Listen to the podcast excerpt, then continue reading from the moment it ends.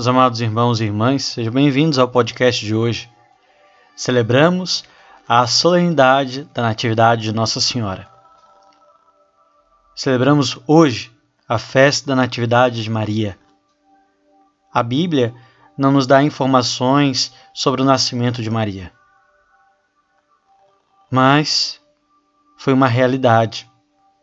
O nascimento de Maria foi uma realidade importante no projeto divino da nossa salvação. São os evangelhos apócrifos que narram o nascimento da mãe do Salvador. Com muita emoção e cheio de acontecimentos fantasiosos até. Daí que vale a pena meditar sobre esse acontecimento à luz da fé em Deus, que na sua misericórdia quis salvar os homens com a colaboração de Maria, nova criatura cuja entrada no mundo hoje celebramos, o seu nascimento para nos darmos conta da importância do nascimento de Maria, devemos ter em conta que o seu protagonismo é Deus. Quando uma criança nasce, existe um ar de misteriosa alegria ao redor dela. Toda uma vida que a espera. O que será dessa criança? Quais serão os planos que Deus tem para ela? Como cuidar para que ela seja sempre feliz? Como preservá-la do mal que está por todo lado? Os pais não possuem todas as respostas, mas não lhes falta o amor incondicional e a disposição para fazer tudo o que for necessário para que o seu filho seja feliz. E como foi o nascimento de Maria? Naquele momento, estava nascendo aquela que iria trazer ao mundo o Salvador. Uma criança, em um sentido como todas as outras, mas com uma missão realmente singular.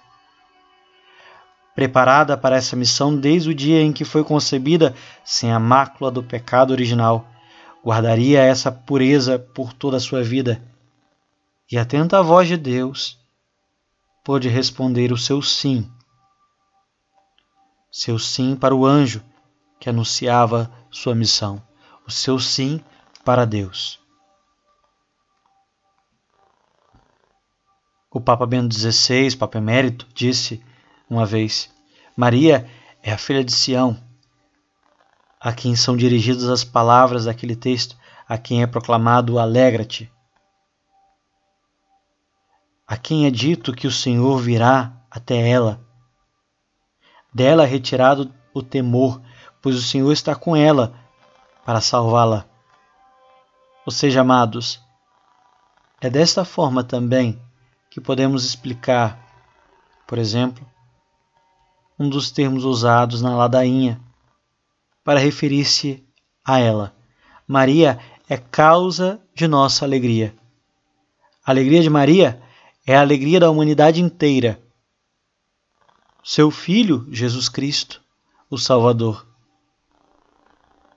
São Pedro Damião, doutor da Igreja, que viveu no século XI, no seu segundo sermão sobre a Natividade de Nossa Senhora, ele diz: Deus Onipotente, antes que o homem caísse, previu a sua queda e decidiu, antes dos séculos, a redenção humana Decidiu, portanto, encarnar-se em Maria. Hoje é o dia, meus amados, em que Deus começa a pôr em prática o seu plano eterno, pois era necessário que se construísse a casa antes que o rei descesse para habitá-la.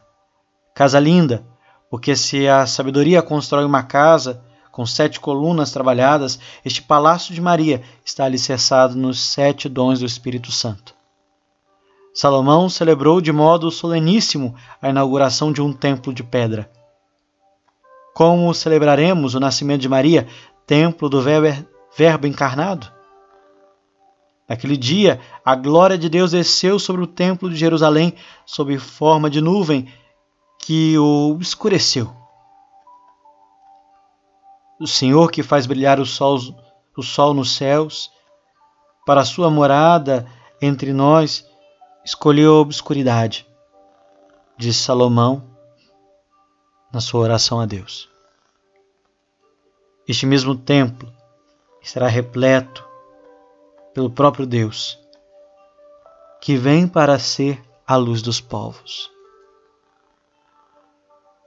Deus te abençoe, que você tenha um excelente dia.